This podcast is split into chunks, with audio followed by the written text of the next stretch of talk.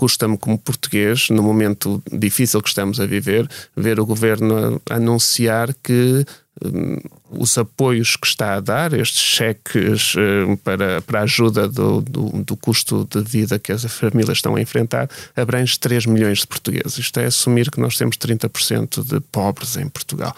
Um, e acho que devíamos trabalhar ao contrário, devíamos criar medidas estruturais para que quando existisse um momento mais uh, difícil, não tivéssemos que assumir que há 30% de portugueses que precisam da ajuda do Estado.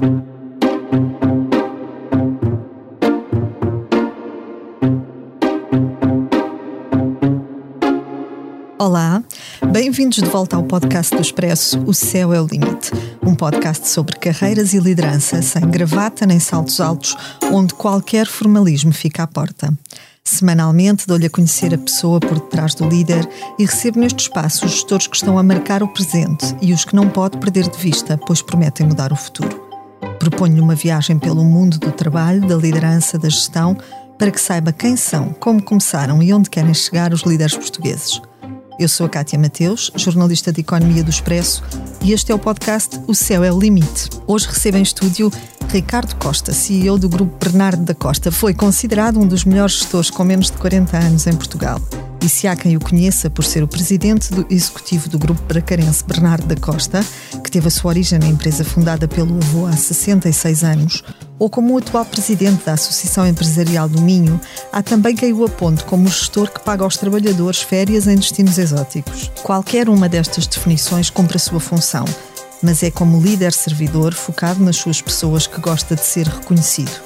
Licenciado em Engenharia e Gestão Industrial pela Universidade de Lusíada de Vila Nova de Famalicão, Ricardo acredita que cuidar dos trabalhadores é garantir que eles cuidem da empresa. Por isso, em 2017, fez o grupo especializado em soluções de vigilância eletrónica, a primeira empresa em Portugal a ter um departamento de felicidade. Ricardo, bem-vindo. Olá, Kátia. É um prazer recebê-lo em estúdio e é precisamente de felicidade que, que hoje vamos, vamos falar. O Céu é o Limite tem o patrocínio do Manpower Group. Porque quando se combinam pessoas talentosas com empresas inovadoras, é possível construir um futuro mais brilhante. Conheça as soluções Manpower Group para recrutamento, outsourcing, gestão e desenvolvimento do talento. Saiba mais em manpowergroup.pt. O que é que faz, Ricardo, um trabalhador feliz? Acho que acima de tudo é nós percebermos as suas expectativas, eh, irmos, tentarmos ir de encontro às, às mesmas eh, e reconhecermos o esforço, a dedicação, o trabalho, o profissionalismo de cada, um de, de cada uma das nossas pessoas, como eu, como eu gosto de dizer, eh, ao longo do tempo e não, não ser apenas acordarmos um dia e dizer vamos ter uma empresa feliz, eh, porque se, se assim for, tudo se desmorona de muito mais facilmente. Tem que existir uma cultura organizacional que promova esse reconhecimento, que promova o bem-estar, que promova a saúde saúde e que promove este tão falado nos dias de hoje equilíbrio entre vida pessoal e vida profissional, que é cada vez mais valorizado, essencialmente por esta nova geração que está a chegar agora ao mercado de trabalho. Hum, e é isso que nós tentamos desde 1957, desde a altura em que o meu avô fundou a primeira empresa, hum, na altura a Bernardo da Costa hum, em tempos diferentes. Eh, eu brinco muitas vezes dizendo se ele na altura levava os trabalhadores ao sábado à, praia mais perto de Braga numa caminhoneta que alugava, ia para Ofir ou para Exposente. Eh, em 2014 nós colocamos os trabalhadores num charter e fomos para Punta Cana. Eh, mas se calhar em 1957 era mais difícil fazer a viagem e, o, e a ação que ele fazia com os trabalhadores durante o fim de semana do que foi em 2014 para mim.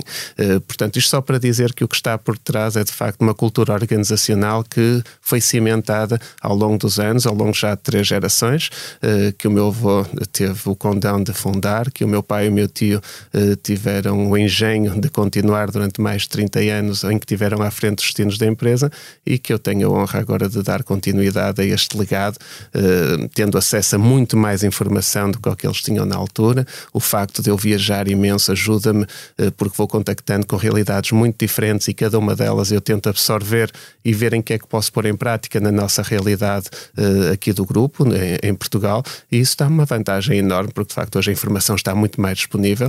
Uh, em 2017 foi um pouco naif criar um departamento da felicidade, uh, fui apelidado um pouco de louco por alguns pares empresários, mas hoje o tema é subejamente falado e estamos aqui também por causa disso, e portanto acho que foi uma aposta ganha do grupo, não o departamento da felicidade em si, porque eu digo muitas vezes porque ele é uma consequência desta cultura organizacional que eu falei há pouco, eh, mas acima de tudo cuidar das pessoas e perceber que as pessoas são o centro das organizações.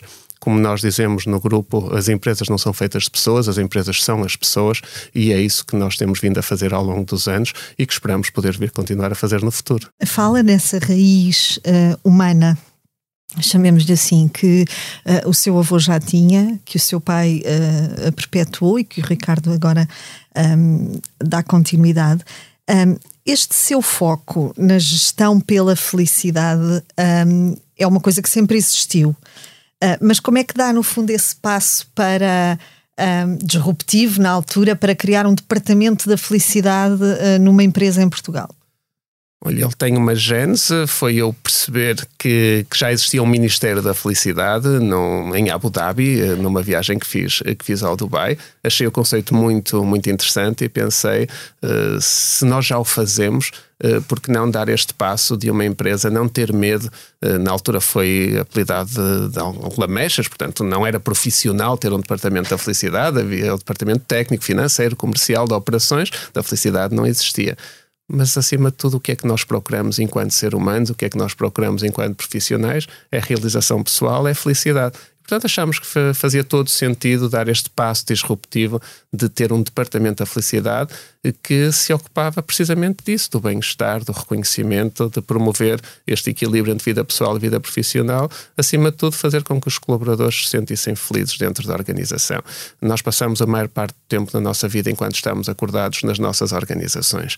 Um, não faz sentido se, um, se, essa parte tão importante da nossa vida for, for infeliz, ou se nós não nos sentirmos bem, se nós nos sentirmos eh, acarinhados, cuidados. Um, e depois também é preciso desmistificar uma coisa: nós não somos a Santa Casa da Misericórdia. As empresas são feitas para dar lucro. Certo. E isso temos que estar todos bem cientes disso, porque só com esse lucro é que nós depois conseguimos proporcionar, proporcionar todos os benefícios que nós eh, temos neste momento ao dispor das nossas pessoas. Um, o que nós fazemos com o lucro é que pode diferir de gestão para gestão. E nós achamos que uma parte desse lucro deve, de facto, ir para as pessoas que nos ajudam a construir um, esse mesmo caminho, esse mesmo caminho que leva ao sucesso, e depois temos a outra parte que também está dentro do Departamento da Felicidade, que é a parte do CRBC, que é a nossa área de responsabilidade social, porque acreditamos também muito no giving back, isto é, devolver à sociedade aquilo que a sociedade nos ajuda a conquistar enquanto organização. E, portanto, são estes os valores, são estes os princípios que estão por trás do Departamento da Felicidade, que foi fundado formalmente em 2017, mas que já existe há muitos anos, eh, desde 1957. O que é que faz em concreto o Departamento da Felicidade na, na empresa? Ele já teve várias fases. Ele, quando começou em 2017, estava muito centrado num programa de benefícios que nós tínhamos idealizado. Uh, o SPA, que já existiu, o serviço de refeições, o serviço de engomadoria, que é hoje em dia o serviço mais valorizado pelos, uh, pelas nossas pessoas. Portanto, uh, à terça e à sexta-feira nós temos uma lavandaria que nas várias instalações da empresa recolhe a roupa e entrega na terça ou sexta-feira seguinte já, já passada. Esse continua a ser o serviço mais valorizado mas o, calma, o camarote no Altice Arena, a oferta do dia de aniversário, a oferta do dia 24 e dia 31 de dezembro, portanto, nós damos 25 dias, pelo menos, de férias aos, uh, aos trabalhadores. Um, isto em 2017 estava muito centrado neste programa de benefícios, até porque nessa altura o Departamento da Felicidade estava dentro do Departamento de Marketing. Depois passou para o Departamento de Recursos Humanos um, e teve um, para ser, estar mais virado para dentro e não tanto virado para fora, porque ele, devido a esta hum, inovação, que foi a criação do Departamento da Felicidade, teve muito impacto exterior.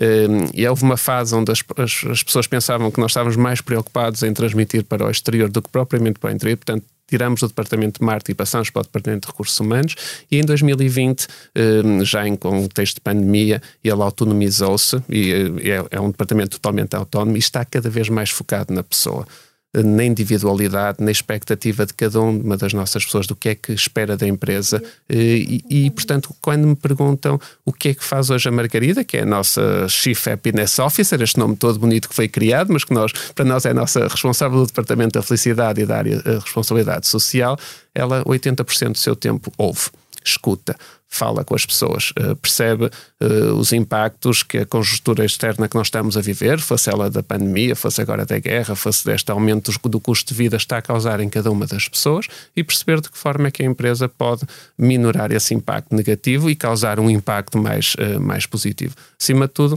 o objetivo do Departamento da Felicidade e do CRBC é causar impacto do Departamento da Felicidade o impacto nos nossos trabalhadores e do CRBC na sociedade onde estamos, onde estamos inseridos. E a perguntar-lhe exatamente isso. Esta, a felicidade de um trabalhador não é necessariamente a felicidade do outro e, portanto, isto não, eu presumo que não exista uh, uma fórmula mágica que se aplica transversalmente na, na empresa a todos. E foi por perceber isso que nós fizemos esta transição de ter agora uma psicóloga, portanto, a Margarida é licenciada em Psicologia, enquanto as duas anteriores responsáveis do Departamento da Felicidade não tinham esta formação específica.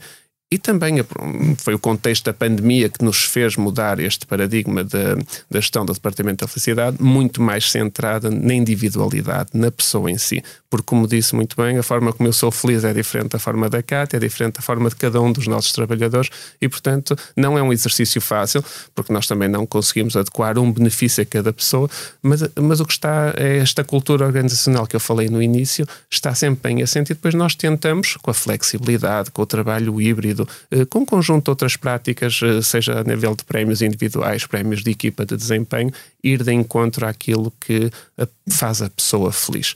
E isso hoje em dia é o que nos preocupa mais e é a principal ação do nosso Departamento da Felicidade. Há, há um valor económico associado a essa felicidade, ou seja, há bocadinho uh, referia que as empresas têm de dar lucro.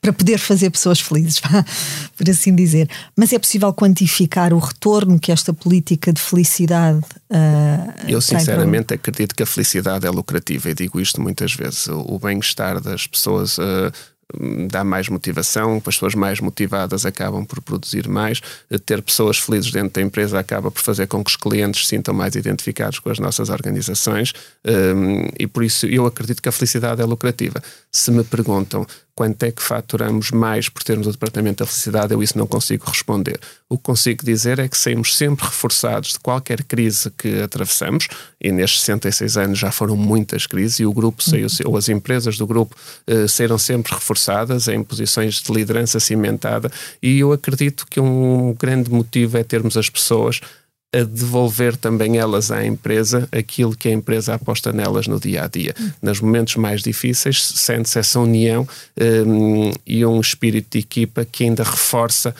um, o trabalho do dia a dia que cada uma delas executa em tempos normais. Isso viu-se na crise que nós passamos entre 2011 e 2014, viu-se agora na pandemia, onde saímos sempre reforçados desses momentos mais difíceis para a economia, uhum. e eu acredito que um grande motivo é precisamente as pessoas também elas da mesma forma que nós devolvemos às pessoas quando quando temos anos muito bons e partilhamos com elas os resultados e com a sociedade são as pessoas também a devolver à uhum. empresa e a dar o extra mile os 110 ou 120% naqueles momentos em que são é que é mais necessário uhum. já, já voltamos ao tema da felicidade mas aproveitando agora que, que falou na questão de, da crise ou que falou na crise Sim. em 2011 que foi curiosamente quando assumiu a liderança da empresa certo um, ia perguntar-lhe exatamente como é que chegamos aqui. Como é, que o, como é que o Ricardo, o Ricardo não começou a sua carreira na empresa da família? Não, eu, hum, eu no meu último ano um, da licenciatura em Engenharia Industrial o último ano foi quase todo passado em, eh, contexto de trabalho uh, na IACO Shoes, uma empresa de, de calçado de Famalicão, uh, com cerca de 1.200 trabalhadores, onde eu fiz o meu projeto de final de ano. Passei três dos cinco dias da semana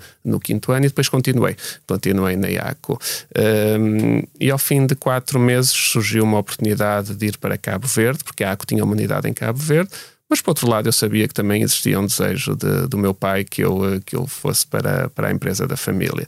E eu optei. Eu optei. Tinha cumprido o meu objetivo, que era não ir direto da universidade para, eh, para a empresa da família. Eu achava que era importante ver outro mundo, ver outra realidade, para juntar à parte da licenciatura algum conhecimento profissional noutra realidade e eu acho que isso ajudou. Ajudou uh, e foi em 2002, janeiro de 2002, que eu entro na, na organização.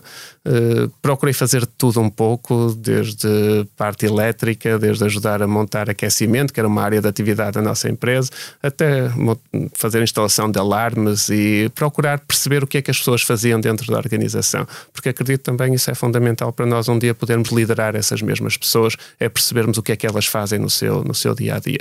E, portanto, os primeiros 5, 6 anos foram passados dessa, dessa forma e depois houve uma sucessão natural que, infelizmente, coincidiu com a crise uh, e foi, foi difícil. Foi difícil porque a empresa do meu avô uh, passou por muitas dificuldades nessa altura. Nós sabemos que essa crise afetou essencialmente o setor da construção civil e, portanto, a empresa originária era uma empresa de instalações elétricas cujos 99% dos clientes eram empresas de construção civil e nós, nesse ano, ficamos sem 95% dos nossos clientes. E além deles terem desaparecido, também deixaram alguns valores eh, muito elevados para, por pagar. E, Portanto, só por termos iniciado, e aí já foi por responsabilidade minha, em 2004, uma diversificação de áreas de atividade, é que foi possível uh, manter o grupo e estarmos aqui hoje. Uh, porque se fôssemos só aquela empresa de instalações elétricas, infelizmente não tinha sido possível, porque, como disse, ficamos sem clientes, ficamos sem muito valor a receber. Felizmente já tínhamos constituído a empresa na área da segurança, da segurança eletrónica, da distribuição, e essa empresa ajudou a dar conforto tanto aos uh, fornecedores como principalmente às instituições bancárias que acabaram por dar sempre o apoio à empresa e felizmente a empresa originária ainda hoje continua a sua atividade. Um, e portanto isso para dizer que a diversificação que nós começamos em 2004 e que hoje nos leva a ter 10 empresas, estarmos presentes em quatro países, uh, foi muito importante para, para a sobrevivência no grupo nessa altura, nessa, nessa época que falou dessa crise entre 2011 e 2014. O, o Ricardo pode dizer que, como uh, CEO do grupo, já soma duas crises no currículo, essa e aquela que, e aquela que, estamos, que ainda estamos que ainda a viver. estamos a, a hum. viver hoje. Um, o que, é que, o que é que diferencia um, na perspectiva dos trabalhadores e daquilo que se sente como o, o, o, lado emocional da sua equipa, a forma como os trabalhadores estão a encarar este, estes dois momentos, o que é que diferencia 2011 desta altura? Eu acho que nesta altura a grande diferença é que é uma crise mundial. Portanto, a pandemia não discriminou países pela, pela sua dívida externa ou pelo que, pelo que quer que fosse, afetou todo o mundo. E depois da pandemia, esta questão que se vive de aumento de custo de energia, da questão das cadeias de abastecimento, portanto, afeta todo o mundo e Portugal, em alguns aspectos, aqui até acaba por estar beneficiado. Falamos concretamente da questão da energia, onde a energia em Portugal, aos dias de hoje, é mais barata do que eh, nos seus países eh, com os quais normalmente concorre. E acho que as pessoas sentem isso. Um, por outro lado, a banca, que é um parceiro muito importante das empresas, hoje está muito melhor preparada para responder à crise do que o que estava em 2011. Uh, isso é notório no nosso, no nosso dia a dia, até pelo, pelo que aconteceu uh, numa parte importante da, da banca na altura e que hoje em dia nós vemos que não está a acontecer. Portanto, a banca preparou-se também pelas regras a que foi imposta, pelo, seja pela União Europeia, seja pelo Banco de Portugal. E, portanto, essas diferenças uh, são, são notórias. Um, isto que estamos a assistir hoje em dia, isto já preocupa mais as pessoas uh, porque é um aumento do custo de vida e que, tendo em conta os salários baixos que se praticam em Portugal, que é algo que eu, enquanto Presidente da Associação Empresarial do Minho, e também enquanto CEO do Grupo Bernardo da Costa, temos dado sinais claros, porque o nosso salário mínimo tem estado sempre muito acima daquilo que é o salário mínimo nacional, portanto deve ser um desígnio nacional aumentar os salários em Portugal, mas nós temos acima de tudo que aumentar o rendimento líquido dos portugueses ao final do mês. E para isso precisamos da parte do, do governo, de facto, uma reforma da nossa, do nosso sistema fiscal, eh, porque é desmotivador eh, e nós, e nós sentimos isso nas pessoas. Eh, por um lado, desmotivador olhar para a folha de vencimento e perceber que o salário que a empresa paga não tem nada a ver com o salário que o trabalhador recebe e depois desmotivador ver como é que é aplicado grande parte desse dinheiro que é entregue ao Estado eh, com os sucessivos casos que nós vamos tendo no nosso, no nosso país. E, portanto, vivemos este clima de desmotivação e que leva, infelizmente, esta nova geração, que hoje, da mesma forma que eu disse, eh, que para mim hoje é muito mais fácil pôr em prática todas estas um, eh, ações do Departamento da Felicidade do que era ao meu avô e ao meu pai, uh, também para os jovens que hoje chegam ao mercado de trabalho é muito mais fácil emigrar uh, do que ao que era antigamente. E, portanto, eles deparam-se com um cenário de ir ganhar 900 ou 1000 euros uh, com o custo, com um T2 a custar 700, 800 euros num centro urbano e não precisamos de Lisboa e de Porto, basta ir a Braga. Um, e, portanto, a sua opção normalmente tem sido procurar outros destinos onde, de facto, o trabalho seja mais valorizado. Portanto, isto tem que envolver, e eu digo sempre, as empresas não podem estar dissociadas. E essas empresas são de têm, de facto, muita responsabilidade na preocupação que têm que ter em aumentar os salários, mas também tem que existir do lado do governo um, um alívio da carga fiscal. Nós, na EMIN, somos a única associação empresarial que diz claramente se for necessário aumentar a tributação sobre os lucros, portanto, o IRC, se isso for necessário para baixar o IRS, façam-no eh, porque nós achamos que neste momento é fundamental aumentar o rendimento líquido dos portugueses e, portanto, nós sabemos que a situação do país não permite eh, até pelas entidades externas não, não vão autorizar que simplesmente se baixe o IRC sem nenhuma contrapartida do lado da, da, Portanto, isso vai diminuir receita, nós temos que encontrar uma contrapartida. Eh, portanto, cabe ao Governo, em conjunto com as associações empresariais, encontrar essa contrapartida, mas deve ser um desígnio nacional aumentar o rendimento líquido dos portugueses. Eu sei que o, o Ricardo tem a meta no grupo de elevar o salário eh, mínimo, mínimo aos 1.500 euros, euros, em 2030. Em 2030. Em que patamar é que estamos? Neste, neste momento estamos nos 900 euros. Acha, eh, falou-me nesta questão do, da intervenção do Estado, do papel do Estado neste processo. Um, os apoios sociais resolvem as coisas? Ou... Não, é uma maquiagem. Pelo menos eu entendo-os como uma maquiagem.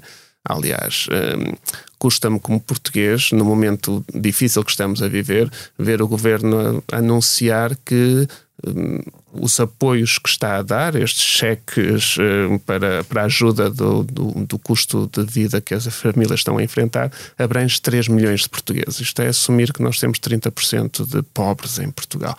Uh, e acho que devíamos trabalhar ao contrário, devíamos criar medidas estruturais para que quando existisse um momento mais uh, difícil, não tivéssemos que assumir que há 30% de portugueses que precisam da ajuda do Estado. portanto, deve ser trabalhado. este é o problema da visão é o problema do horizonte. Normalmente, e isso é algo que nós também defendemos muito na Associação Empresarial do Minho, e, ainda anteontem, quando se criou, criou, esta questão se o Presidente da República devia ou não eh, convocar eleições antecipadas e dissolver a Assembleia da República, nós somos defensores da estabilidade, mas imagino que isso vinha a acontecer. Um, tinha obrigatoriamente existir aqui um pacto de regime entre, principalmente entre os dois maiores partidos uh, portugueses em questões estruturais como a educação, como a saúde, como a justiça, como a carga fiscal, para que nós tivéssemos alguma estabilidade, para que as empresas soubessem o caminho para onde o país avança, para que investidores estrangeiros também tivessem essa estabilidade nos seus investimentos que normalmente equacionam fazer e que em Portugal não existe. Uh, portanto, nós vemos ainda agora com esta questão da agenda do trabalho digno, uh, onde nós, e é importante dizer, e portanto nós estamos aqui a falar de felicidade, portanto, o que nós queremos é trabalho digno, mas não podemos é criar amarras entre empresas e trabalhadores eh, e voltar atrás em passos importantes que nós fomos dando no, no, tempo da Troika, nesta questão da legislação laboral, e que voltamos agora a dar passos atrás, criando amarras entre trabalhadores e empresas que nós achamos que nem são benéficos para uns nem para outros. Uh, porque para os trabalhadores causa uma espécie de falsa segurança que faz com que eles não evoluam, uh, e para as empresas também causa aqui alguma dificuldade em pôr em causa os seus planos de expansão, porque não têm trabalhadores que acompanhem esses mesmos planos. E, portanto, nós acreditamos no mercado livre e nós acreditamos, acima de tudo, que o mercado mercado se regula a ele próprio. O governo tem a função de regular, de monitorizar e de fomentar não se podem meter na, no que diz respeito à, às empresas e à iniciativa privada. As confederações empresariais têm criticado, e porque falou agora na, na questão da agenda para o trabalho digno, uh, têm criticado muito uh, o impacto que, que a agenda e que as alterações legislativas aprovadas têm no cumprimento do acordo de rendimentos. Eh, como é que vê essa questão? Acha que de facto conflitua? Coloca em causa o cumprimento do compromisso que os empresários assumiram com o governo? Eu, sobre o acordo de rendimentos, eu penso que não. Eu penso que o acordo de rendimentos deve ser levado em diante e vai ser levado em diante, e até acho que deve, devemos ser mais otimistas, como eu disse há pouco, deve ser um desígnio nacional. Não pode ser só do lado das empresas. Tem que existir a parte do lado do, do Estado que permita que como disse há pouco, porque o mais importante é o que fica no trabalhador. E nós temos de garantir que há um efetivo aumento do rendimento líquido disponível. E o que não pode acontecer é as empresas darem mais 50 euros e vir o Estado e ficar com 25 euros e, eh, e o trabalhador ficar com os outros 25 e a empresa, além dos 50, ainda paga mais 23,75 da, da Segurança Social isto para além de outros fundos e de, outras, eh, de outros impostos. Eh, portanto, o que tem que existir aqui é um trabalho conjunto entre empresas e, e, o, e, o, governo para que o rendimento líquido ao final do mês seja maior para os portugueses.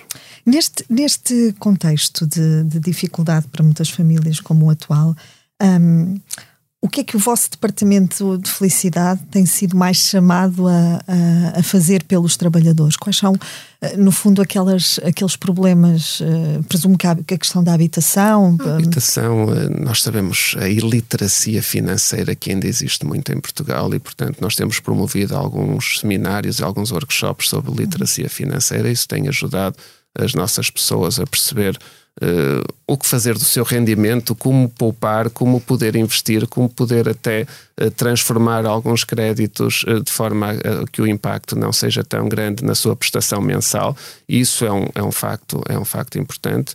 Um, nós, felizmente, não nos chegou ainda até o momento nenhum caso difícil onde a pessoa não estivesse a conseguir, a conseguir cumprir, um, porque nós também já fomos trabalhando nisto ao longo, ao longo do, dos últimos anos. Um, mas é acima de tudo esse o impacto maior que, que nós estamos a sentir. É as pessoas perceberem uh, terem mais literacia financeira e perceberem como é que podem organizar melhor a sua vida. Uh, e depois nós temos a questão da, da flexibilidade, que temos trabalhado muito. Temos Isso, de, facto, tem sido aquilo que as pessoas mais nos têm pedido. É, os horários flexíveis, é a possibilidade de, de, quando isso tem um impacto na sua vida. E eu dou um exemplo. Eu, não, eu teletrabalho por teletrabalho, eu não o defendo. Uh, mas a questão do trabalho híbrido, quando isso tem um impacto positivo na vida das pessoas, aí sim. Uh, se nós temos alguém a morar no Barreiro que tem que vir no nosso caso, onde temos instalações em Sacavém, e por dia perde duas horas ou duas horas e meia a fazer o trajeto de casa-trabalho, eh, se essa pessoa puder passar dois ou três dias por semana uh, e essas sete, oito horas que ao final da semana puder dedicar à sua família, à sua vida própria, nas suas, uh, nas suas coisas particulares, isso vai ter um impacto direto na sua, na sua felicidade e aí a empresa tem que estar atenta, tem que estar atenta e tem que disponibilizar essa, essa opção. Agora, nós sabemos que isso depois causa algumas injustiças, porque há funções que o permitem, funções que não o permitem, portanto, tudo isto tem que ser gerido de uma forma equilibrada uh, e, e, justa. Mas, acima de tudo, é ter esta preocupação de que, se existir um impacto positivo na pessoa, a empresa tem que estar disponível para encontrar essa opção, caso ela seja viável. Uhum. Enquanto CEO, Ricardo, eu presumo, e já falámos aqui de alguns desses momentos, que enfrentou uh, vários desafios e momentos complicados um, em matéria de gestão. Qual foi o momento mais difícil do seu percurso até agora como CEO? Eu vou dar dois momentos, o um momento profissional e o um momento pessoal. Uh, o momento profissional foi sem dúvida a crise de 2011-2014. Essencialmente ali o, o, ano 2014 foi marcado por muitas insolvências de clientes muito importantes para a empresa que o meu avô tinha fundado.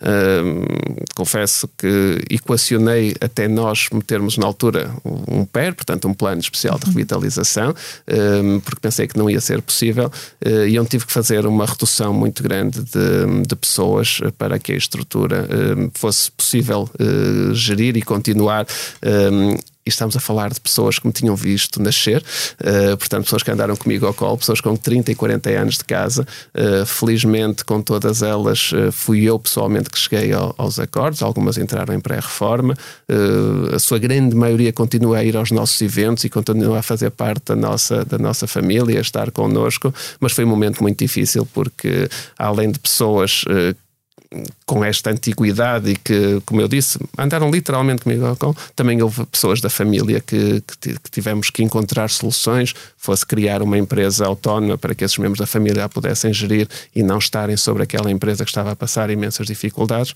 Portanto, foi ali um processo de seis, nove meses em 2014, foi sem dúvida o mais difícil profissionalmente. Uh, pessoalmente, uh, o momento que estou a viver neste momento é o mais difícil da minha vida, porque eu perdi o meu irmão há cerca de, de quatro meses era o meu único sócio no, no grupo e, portanto, aí, esse é o momento mais difícil da minha vida que estou a viver neste momento, porque além da perda em si, uhum. ele estava preparado para vir a assumir as minhas funções dentro de 3, 4 anos e, portanto, obriga aqui a toda uma reformulação de tudo o que eram os planos para a continuação do grupo. Mas, como disse, o mais, o mais importante e o que está a causar mais, mais dor é mesmo uma pessoa que era meu irmão, era meu sócio, meu melhor amigo, e, portanto, era, é um momento pessoalmente mais difícil que estou a viver enquanto CEO. Tema a sucessão, não ter a pessoa hum. certa para perpetuar este legado. É também importante dizer que eu não considero que seja fundamental que seja um membro da família a, a continuar o legado da empresa. Um, e às vezes pergunto-me se, se, faço questão que sejam os meus filhos ou uh, continuar o legado. Eu digo que não, se eles o desejarem, eu vou dar o apoio, mas a minha filha quase certeza não vai ser. Ela durante muitos anos quis ser bailarina, agora quer ser médica e, portanto, não tem nada a ver. O meu filho só tem 12 anos, uh, os meus sobrinhos uh, têm 13, e, 3 anos e 6 meses, portanto, ainda nem sequer se põe essa questão. Uh, o meu irmão, sim, estava preparado para. estava a fazer todo o percurso, já estava a trabalhar comigo há 9 anos e a fazer esse percurso, mas acima de tudo, alguém que se identifique com os princípios e os valores do, do grupo que são aqueles valores que foram passados de geração em geração. E se hoje está a ser possível para mim um, fazer a gestão do grupo e tendo ele 10 empresas, uma distribuição geográfica, Portugal, Espanha, Brasil, Marrocos, Camarões, um, eu só o consigo fazer porque tenho pessoas ao meu lado, tenho equipas fantásticas e agora neste momento difícil que eu estou a viver, essas pessoas ainda vieram mais ao de cima, a sua capacidade e todas elas só conseguem uh, dar continuidade porque têm, absorveram estes valores e estes princípios. E, portanto, para mim, o mais importante é ter pessoas que absorvam os nossos valores, que absorvam aquilo que de facto é importante da base, uh, que é a responsabilidade, a segurança, a partilha, a tolerância, uh, que são os, alguns dos nossos valores. Se é da família ou não, não é de facto o mais, o mais importante. O salário ou a felicidade? O que é que faz um trabalhador mais feliz, Ricardo? Tudo aquilo que o nosso Departamento da Felicidade disponibiliza às pessoas só é importante quando o salário atinge um patamar digno. Eu não gosto de falar em salário mínimo, gosto mais de falar em salário digno, porque se nós disponibilizarmos um spa, engomadoria, serviço de refeições a alguém que tem que fazer contas a partir do dia 15 ou do dia 20 de cada mês, isso vai perder toda a relevância e toda a importância. Portanto, os benefícios, o, o tão falado salário emocional, só é importante a partir do momento em que o salário real, em que o rendimento, em que o dinheiro que entra ao final de cada mês é suficiente para as pessoas terem uma vida digna. A partir, a partir daí, sim, é, o salário emocional e todos estes benefícios são muito importantes e ainda mais para esta nova geração que nós estamos a, a ver chegar agora ao mercado de trabalho. Porque isso é um problema que Portugal tem. Um, e lhe perguntar isto... isso, se essa fórmula é, é, na sua visão, um, o caminho para um, eliminar os problemas de, de, contratação que muitas empresas denunciam para atrair e reter talento em solo nacional? Nós temos, nós na EMIN também temos falado muito sobre isto e eu, é um pouco polémico, tendo em conta o, o, que, o que eu vou agora eh, também dizer. Nós em Portugal temos um problema de qualificações onde as, os trabalhadores têm qualificações superiores aos empresários. Eh, Portugal é o país que tem o maior gap de qualificações entre trabalhadores e empresários, com benefício para os trabalhadores. Por outro lado, Portugal também é o país da OCDE que tem menos formação ao longo da vida. E isso está-se a refletir agora, porque esta, esta geração que está a chegar ao mercado de trabalho eh, vive sobre outros prismas, sobre outros objetivos, sobre outras expectativas e que numa grande maioria dos empresários não estão a conseguir perceber isso eh, porque de facto não se conseguiram atualizar e portanto é um trabalho que nós temos que, que fazer eh, de capacitação, de qualificações para conseguirmos de facto continuar a atrair. Eu não gosto do termo retenção, também é outro termo que eu não uso, eu gosto de falar de atração. Nós devemos atrair quem queremos contratar e devemos continuar a atrair quem já está connosco eh, para, que, para que não saia, para que não busque outras, outros projetos e isto só conseguimos se percebermos quais são, de facto, o que move estas novas pessoas. E o que movia pessoas que entraram no mercado de trabalho há 20, 25 anos é completamente diferente do que move hoje quem está a chegar ao mercado de trabalho. Uh, Dá-se nomes a estas novas gerações, mas a verdade é que, acima de tudo, o que interessa é perceber o que é que os move, quais são as suas expectativas, o que é que valoriza uh, numa empresa. E nós chegamos à conclusão que é o impacto. Uh, o impacto que tem na sua vida pessoal, o impacto que o seu trabalho tem na organização e também o impacto que, por via da organização, conseguem causar na sociedade. E se podemos definir numa palavra o que é que move uh, esta nova geração, podemos dizer que é de facto o impacto. Um, isto a partir do momento em que o salário lhe permite ter uma vida digna. Ricardo, eh, nós costumamos encerrar o nosso podcast com uma pequena rubrica que se chama Primeira Pessoa em que lhe lanço um, um conjunto de, de, questões sucintas para respostas sucintas também. Está pronto? Olha, é de surpresa, por, por isso vamos lá, vamos a isso. Que tipo de líder é, Ricardo? o que gosta de causar impacto. Uh, de facto, é, o impacto para mim é a expressão mais importante na liderança. Um líder é o reflexo da sua equipa ou é a equipa que reflete o líder? Acho que é um mix, mas acho que é a equipa que reflete o líder. Uh, se bem que é muito. Eu aprendo muito com a minha equipa e, portanto, também sou reflexo das pessoas que estão à minha volta, mas tento causar impacto para que a minha equipa também esteja, esteja sempre presente estes valores que eu falei durante esta entrevista. Quem é que o inspira? Quando, como gestor? O meu pai inspira-me como, como gestor, porque de facto em períodos muito difíceis sempre soube dar a volta. Eu se passei por duas crises, ele passou por muitas mais. Uh, e depois uh, o comendador Rui Nabeiro, se podemos falar de um grande empresário, foi, foi das pessoas que mais me inspirou, porque me identifico muito com tudo, toda a sua forma de, de liderança e todos os dias tento pô-la pô em prática no decorrer das minhas funções. O que é que faz um bom líder? Ou de que é que é feito um bom líder?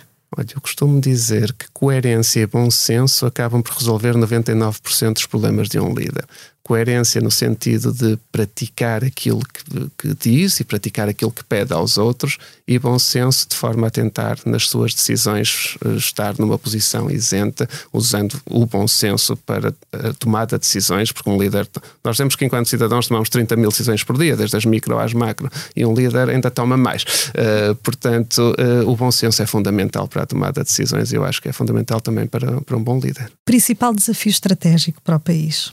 Duplicar o PIB nos próximos 20 anos, como diz o livro da SEDES. Uh, isso só se consegue se existir um horizonte a 20 anos. Portanto, o desafio estratégico é nós termos uh, governantes, líderes, uh, que consigam ver além do tempo de uma legislatura e perceber para onde é que nós todos devemos caminhar e passar a mensagem. Portanto, a comunicação que é outro dos papéis importantíssimo do líder. A comunicação normalmente é um dos grandes problemas eh, que as pessoas respondem nos inquéritos de dentro das empresas e isso também se revela enquanto país. Uhum. Portanto, nós, enquanto cidadãos, percebermos para onde é que o país vai e acreditarmos na liderança dos nossos governantes. Fechamos assim o episódio de hoje do Céu é o Limite, que contou com a edição e sonoplastia a cargo de Salomé Rita. Tivemos connosco Ricardo Costa, CEO do Grupo Bernardo da Costa. Obrigada, Ricardo. Foi Obrigado, um imenso Cátia. prazer foi um gosto ter esta aqui. conversa consigo sobre felicidade. Obrigado, foi um gosto. Quanto a nós, marco o encontro consigo daqui a uma semana. Até lá, fique bem, já sabe, o céu é o limite. O Céu é o Limite teve o patrocínio do Manpower Group. Porque quando se combinam pessoas talentosas com empresas inovadoras, é possível construir um futuro mais brilhante. Conheça as soluções Manpower Group para recrutamento, outsourcing, gestão e desenvolvimento do talento. Saiba mais em manpowergroup.pt.